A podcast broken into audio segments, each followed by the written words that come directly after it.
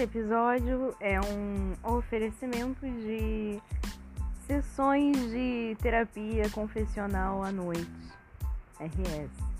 É, no caso, sempre parece que eu estou muito louca quando eu tenho é, esses insights desses podcasts.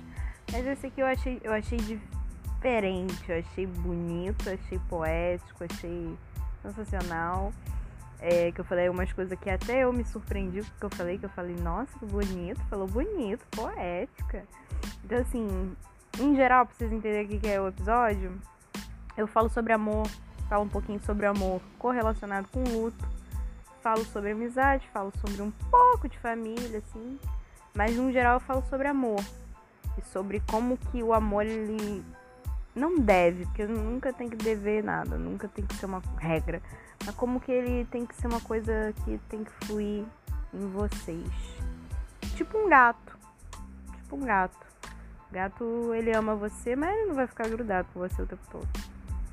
Ele vai achar jeitos de demonstrar para você o, o, que ele te ama. E cada gato também é um gato. Alguns gatos demonstram afeto de uma forma, outros não. Outros demonstram de outro completamente diferente. E tá tudo certo. E é muito lindo, é muito lindo, é muito plural. É... E é isso, o episódio é esse, gente. A introdução eu nunca falo bonito porque vocês vão ficar com quase meia hora de eu falando bonito, refletindo pra caralho. Então. Ah, e, e esse episódio tem muito palavrão. Geralmente eu tento não falar muito palavrão, mas dessa vez eu foda-se, tá aqui eu foda-se mesmo. Beijos. Escuta aí. Que, que tá, tá sucesso. Tem muito tempo que eu não gravo um podcast. Eu resolvi gravar agora. Dei uma sumida aqui desse espaço terapêutico de desabafos coletivos com pessoas que eu não estou ouvindo, é, mas que podem ou não compartilhar do mesmo sentimento de mim, de mim, de mim, da minha pessoa. É, Ganhei uma cama de casal, tô muito feliz. Eu só queria compartilhar esse ponto específico. É, porque muita coisa aconteceu do último episódio que eu gravei pra cá. Muita coisa mesmo, bota muita coisa nisso. Praticamente um comercial da Polishop que nunca acaba. É sempre.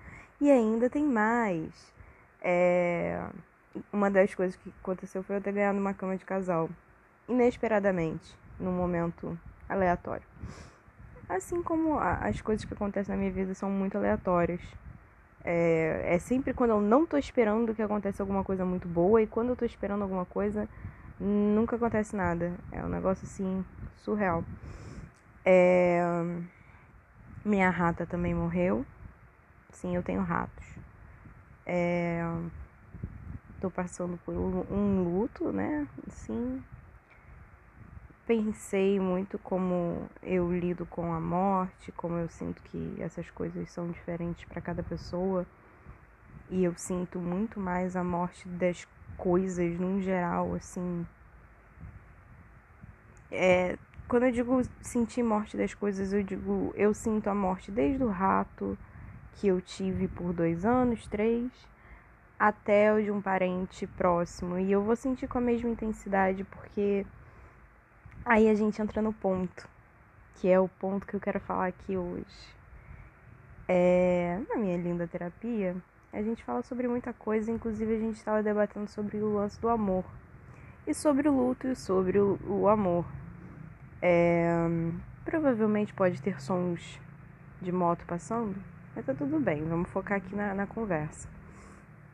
É, a gente estava falando sobre o que? Sobre o luto e sobre o amor e sobre o fato de que eu discuti na terapia essas duas coisas. E aí você deve estar se perguntando, Carol, que coisa maluca. Isso não faz sentido, você tá correlacionando amor com luto. É... Só que aí é aí, que, aí que, que tem um, uma pegadinha do malandro que eu sinto o luto pelas coisas de forma mais intensa porque eu amo as coisas de forma intensa.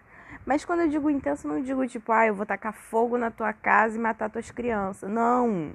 É tipo, eu genuinamente aprecio aquela companhia, aquela pessoa, aquela coisa, aquele estado de espírito. E aí eu tava pensando aqui sobre o amor e sobre o que, que eu considero amor, porque é, é, essa, esse conceito de amor ele já passou pela minha cabeça várias vezes de formas diferentes. Já tive épocas que eu era muito mais apegada e, e eu mudei muito de lá pra cá. É porque eu percebia que não era nem um pouco saudável e, e me machucava muito mais do que ajudava ou me fazia feliz, sabe? É, ao mesmo tempo eu sinto que eu amo fácil. Eu amo muito fácil. Eu, eu posso amar você em um fim de semana. Mas assim, eu tô falando de um amor que não é aquele amor romântico de filme, vamos casar, ter dois filhos e um cachorro. E, não, e também não é aquele amor de, ai meu Deus, eu quero viver o resto da minha vida com você nela. Às vezes até sim. Às vezes até sim, mas é um amor de tipo. Caralho, essa pessoa ela tem nuances, ela tem camadas, ela tem essa personalidade que é só dela e aquilo ali me faz amar a pessoa e o contexto da pessoa, né? Vamos falar de pessoa para ser fácil, mas posso aplicar isso inclusive com a minha rata, kkk. É aquele amor, aquele aquele, conhecimento sobre a outra pessoa, aquele, aquela conjuntura da, da coisa em si dos detalhes de personalidade, do jeito que a pessoa fala, anda, se move, se comporta, aquilo ali em combinação com a minha pessoa, quando me traz paz e felicidade, eu automaticamente já associo com eu amo aquela pessoa, eu amo essa situação. É, é assim que eu digo que eu amo intensamente. Claro que Assim como eu acredito que tem amigos para cada momento da sua vida, eu acredito que existem amores para cada momento de, de nossas vidas. É, eu não acho que o amor seja uma coisa absoluta. Eu vou amar essa pessoa, né? E é isso aí pro resto da minha vida. Assim como pode ser que o jeito que eu ame aquela pessoa seja diferente, que eu ame, sei lá, minha família, meu cachorro, periquito, papagaio, um, um melhor amigo, sabe? Porque eu fiquei com muita coisa na cabeça depois de, dessa sessão de terapia sobre amor e luto, que eu fiquei raciocinando isso sem parar, mentalmente, sobre, sobre, sobre essa história toda de eu conseguir amar de formas diferentes e com o mesmo sentimento sabe? Eu amo, não, não deixei de amar as minhas ratas. É... E eu sinto a dor da perda de minha rata, de Adorim. Descanse em paz. Em memória, é... eu sinto a perda da de Adorim. E eu sei que eu amo ela. E mesmo que ela não esteja aqui, eu vou continuar amando. E eu sei que é um amor diferente do amor que eu sinto pela minha melhor amiga, por exemplo. É... E o amor que eu sinto pela minha avó também. São amores diferentes. Mas o sentimento é o mesmo, entendeu? É isso que eu quero chegar nesse, nesse ponto. O sentimento, para mim, é o mesmo. O que muda é o nivelamento disso aí. Só que como o sentimento é o mesmo, eu provavelmente no luto, que é o que eu estou falando aqui, vou sentir da mesma forma. Porque existe um sentimento ali. Aí agora vamos falar sobre outra coisa na, na viagem do amor, que eu entrei nessa viagem do amor aqui. E aí eu vou falar uns negocinhos aqui que eu guardei a semana toda pensando só na minha cabeça. Que é o seguinte.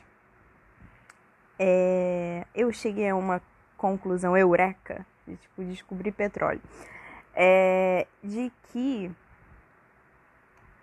eu antes confundia muito afeto, apego, amor e paixão.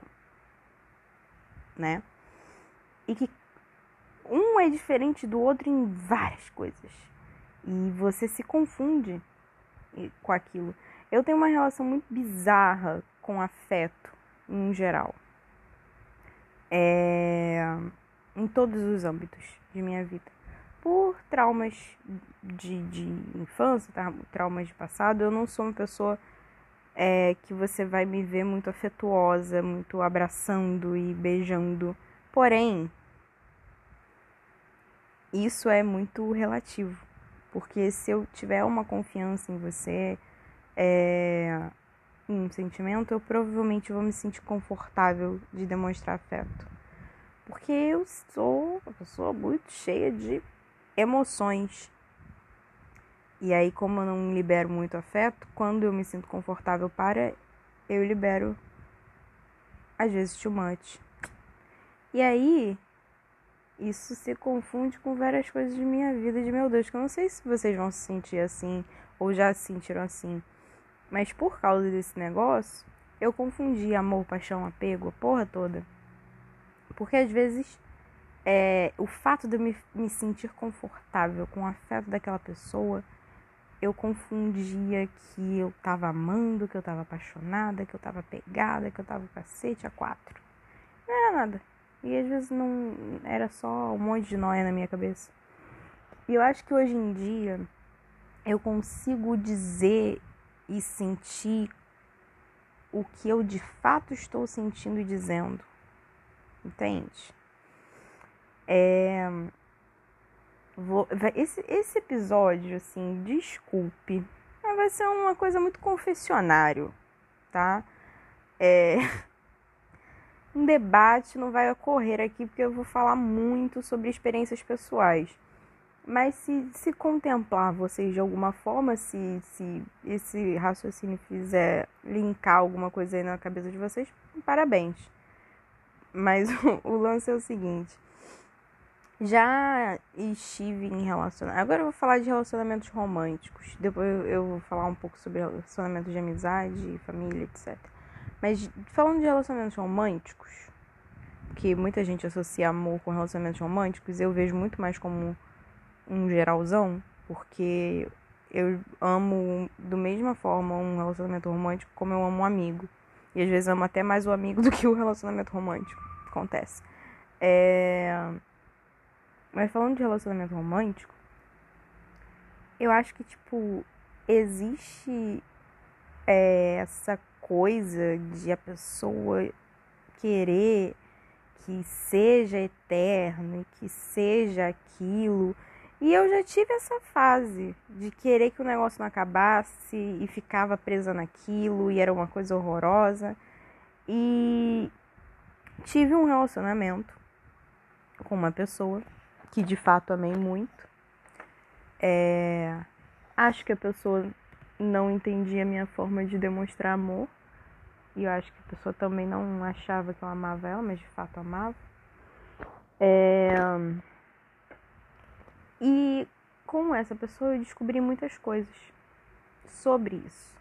Sobre que relações não precisam machucar, não precisam ser sobre dependência e não precisa ser sobre o tempo todo estar tá com aquela pessoa e o tempo todo ser aquilo ali e ah, entendeu? Isso é quase uma coisa meio sufocante de você viver pelaquela pessoa e que às vezes é uma coisa muito mais limpa e, e tranquila e você quer estar com aquela pessoa e, e ficar com ela, mas também é, vai querer sair com seus amigos e depois só contar pra pessoa, tipo, olha, me diverti pra caralho, é, e tal, e como foi seu dia, não sei o quê.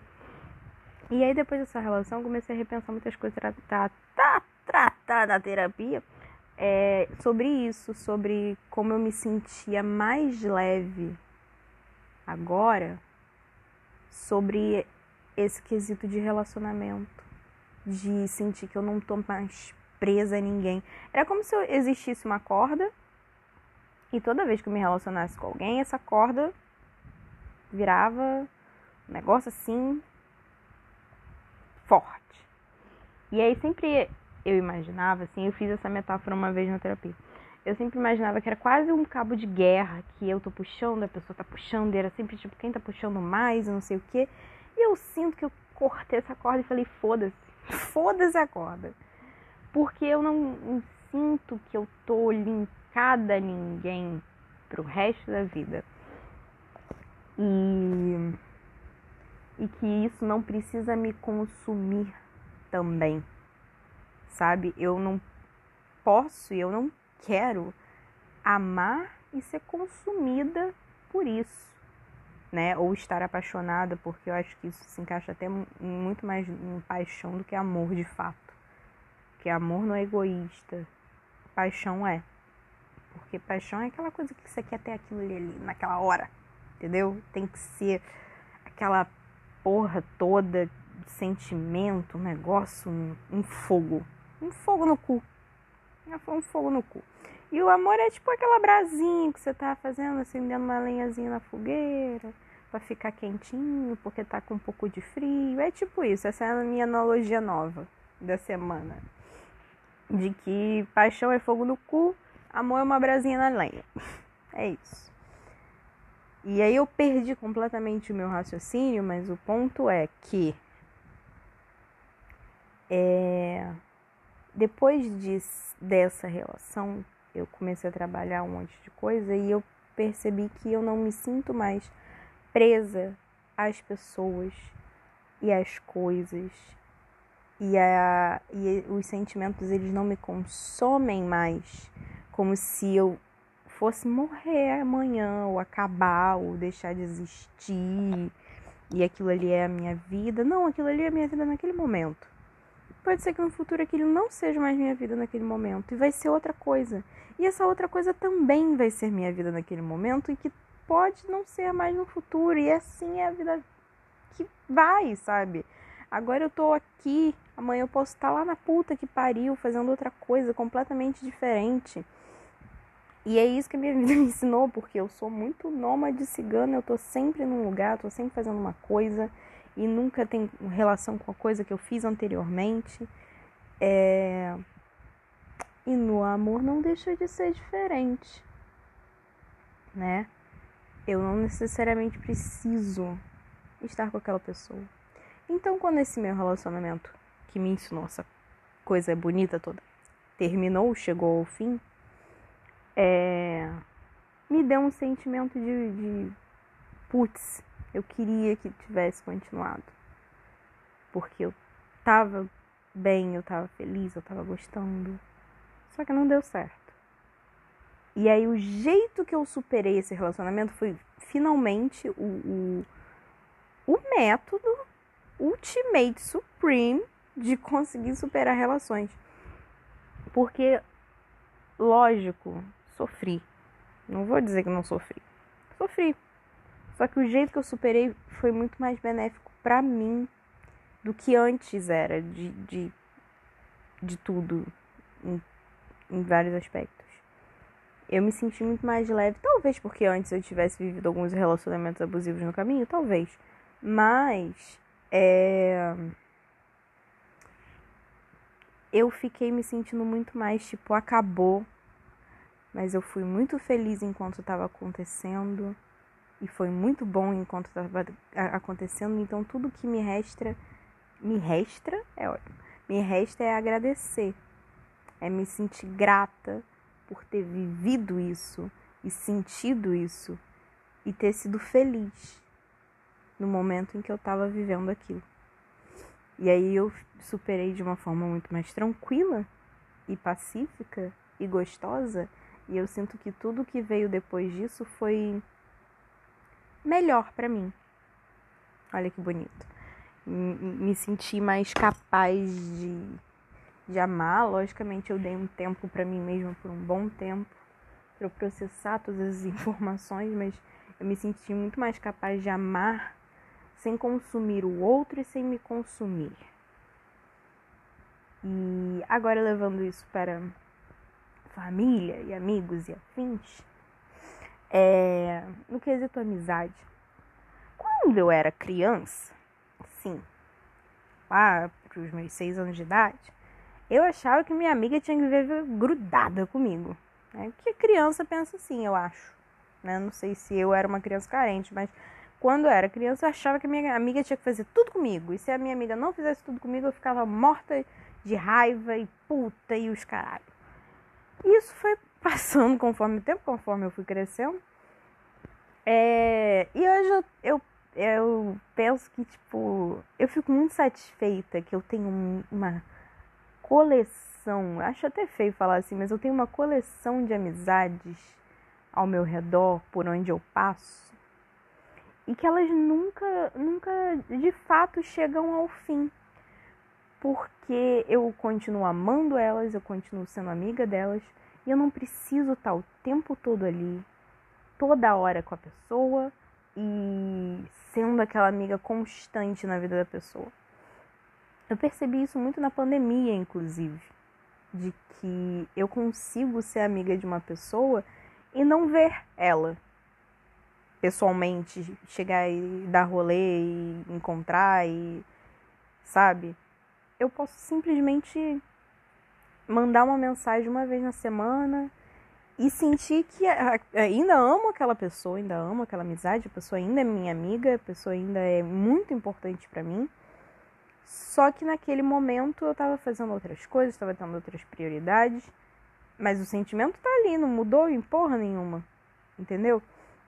Acho que muita gente se esquece disso. Eu já, já conheci muita gente que achava que a amizade era aquela coisa grudada mesmo. E que ficava tipo, ai, você tá me largando, tá me abandonando, e os caralho, e foda-se. Não, não é isso. Sabe? Eu tenho amigos que eu fico às vezes meses sem falar. E quando eu falo, eu falo muito, eu falo muito, a pessoa também fala, a gente senta, a gente chora pitangas, horrores. A pessoa me conta os traumas que teve enquanto a gente não se falava. Eu conto ah, toda a história da Polishop, de várias coisas que aconteceram. E dá certo, parece que nunca houve um tempo em que a gente não se falou. Porque o sentimento tá ali e porque a amizade tá ali. E aquilo ali é muito bonito, sabe? Você não precisar esperar a pessoa estar tá o tempo todo presente na sua vida para ter a confirmação de que aquilo ali é um amor, é uma amizade. Entendeu? Eu falo muito eu te amo para os meus amigos. Porque de fato eu amo os meus amigos. É... Sempre que tinha quiz de pergunta e aí pediam pra tipo, ah, o que você prefere? Amizade, família ou amor? Sempre escolhi amizade. É... Porque embora eu goste muito de amor, de estar apaixonada e da farra e, e da putaria também, que eu não sou nenhuma santa, é, e eu também amo muito a minha família, gosto de estar com a minha família. O que sempre me contemplava mais era as amizades. Era quando eu me sentia mais cheia de energia, cheia de felicidade, cheia de paz de espírito. E quando você está cheia disso tudo, você não precisa de lembrete, de regra, de porra nenhuma. E aí, eu que já tinha esse pensamento sobre amizade, eu tô começando a levar ele para outros departamentos da minha vida. Eu já tinha essa cabeça sobre amizade, sobre eu não precisar estar o tempo todo com a outra pessoa para considerar ela minha amiga, para amar aquela amizade. E aí, aí que eu chego no link. Quando eu percebi que essa sensação, esse sentimento, toda essa coisa que eu falei agora sobre amizade, poderia se aplicar ao amor e à família, minha vida ficou muito mais leve, ficou muito mais fácil, entendeu? É, eu comecei a perceber que do mesmo jeito que na amizade eu posso ficar uma semana se a pessoa responder uma mensagem, é, e mesmo assim, quando eu falar com ela, vai ser como se nada tivesse acontecido, porque tá tudo bem. A gente só não se falou, porque não deu, porque, sei lá, por algum motivo. E tá tudo bem. E aí, se eu levar isso pro quesito do amor, fica muito mais leve. Não, não tô cobrando nada de ninguém, ninguém tá cobrando nada de mim. O que existe ali é um sentimento, é um, um, um amor né, muito puro e genuíno e que é paz. É só isso, paz. Se eu tivesse que associar amor a uma palavra, seria paz. Que é isso que eu sinto quando eu amo alguém. Paz de espírito. E somente paz de espírito. E se é paz de espírito, para que, que eu vou ficar é, me virando do avesso? É, chorando pitanga porque o negócio acabou, chorando pitanga porque eu adorei o, o ditado chorar pitanga é, mas me, me rasgando porque ah, aconteceu tal coisa, eu tô com raiva. E foda-se, sabe? É, eu não, não, quero mais ter raiva de nada, não quero mais ter sensações ruins com nada. Obviamente vou ter, porque somos todos humanos e, e aqui eu não sou o Buda, mas é, diminuiu drasticamente isso na minha vida quando eu comecei a ter essa, essa racionalização dessa parada toda, entendeu? De. De caralho. É isso. É paz. É paz de espírito. E paz de espírito não é agressivo. Paz de espírito não te controla. Paz de espírito não te desespera. Paz de espírito não te faz chorar não te faz ficar com raiva, você só fica muito tranquilo. E você só está sendo feliz naquele momento. Gosto de comparar a paz de espírito com a sensação de você deitar na praia, olhar o mar assim. Eu tenho muito essa sensação no, vendo o mar à noite, né? Que é uma paz de uma imensidão imensa e que ao mesmo tempo parece um desconhecido, uma coisa muito selvagem, muito louca e dá um, me enche de paz aquela porra. Olhar o mar à noite e falar, nossa, é imenso, é grande, é desconhecido, é louco. E eu amo aquilo. E, e é isso. Amor é um mar, é uma paz, seja na amizade, seja no laço afetivo, com os seus ratos com a sua família, né? Porque também às vezes a gente se sente mais obrigado a amar família. E a gente não é. Assim, você não necessariamente precisa amar seu pai, sua mãe, seu tio, seu avô, seu primo, seu papagaio. Você ama se você quiser. Eu, no caso, amo muito a minha família, salvo algumas ressalvas, algumas pessoas assim que a gente pode deixar de fora, mas eu amo muito minha família muito pelo contexto delas, de tipo que elas são. Porque é aquilo que eu falei lá no começo. Questão de personalidade, questão de conjunto. Porque você pode ter certeza, se eu estiver por perto e você achar que eu amo você, eu falei que eu amo você, pode ter certeza que eu tô prestando atenção em tudo. No jeito que você segura um copo, no, no jeito que você fala, no jeito que você se expressa, é... E mesmo por isso que eu sinto que eu também gosto muito de cuidar das pessoas, gosto muito de agradar as pessoas, porque eu sinto que eu tô tentando entender como a cabeça daquela pessoa funciona e o jeito que ela funciona eu acho lindo, eu acho maravilhoso, eu acho mágico. É isso, eu acho que tá grande já esse episódio. É, então vou deixar um, um último raciocínio que é, galera, pensem no amor forma geral, como um mar à noite. Você não consegue enxergar muita coisa, é uma coisa muito selvagem, é, mas ao mesmo tempo calma e que tem aquelas quebras e tal, e vai encher vocês de paz. Então é isso. Fiquem com insira aqui a divindade que vocês acreditam ou nenhuma, ou fiquem com, sei lá, alguma música que esteja na cabeça de vocês. Só queria fazer uma despedida legal, eu não consigo fazer. Mas é isso. Beijos e até o próximo é, dissertando sobre nada. que realmente, às vezes eu não disserto mais coisa maluca.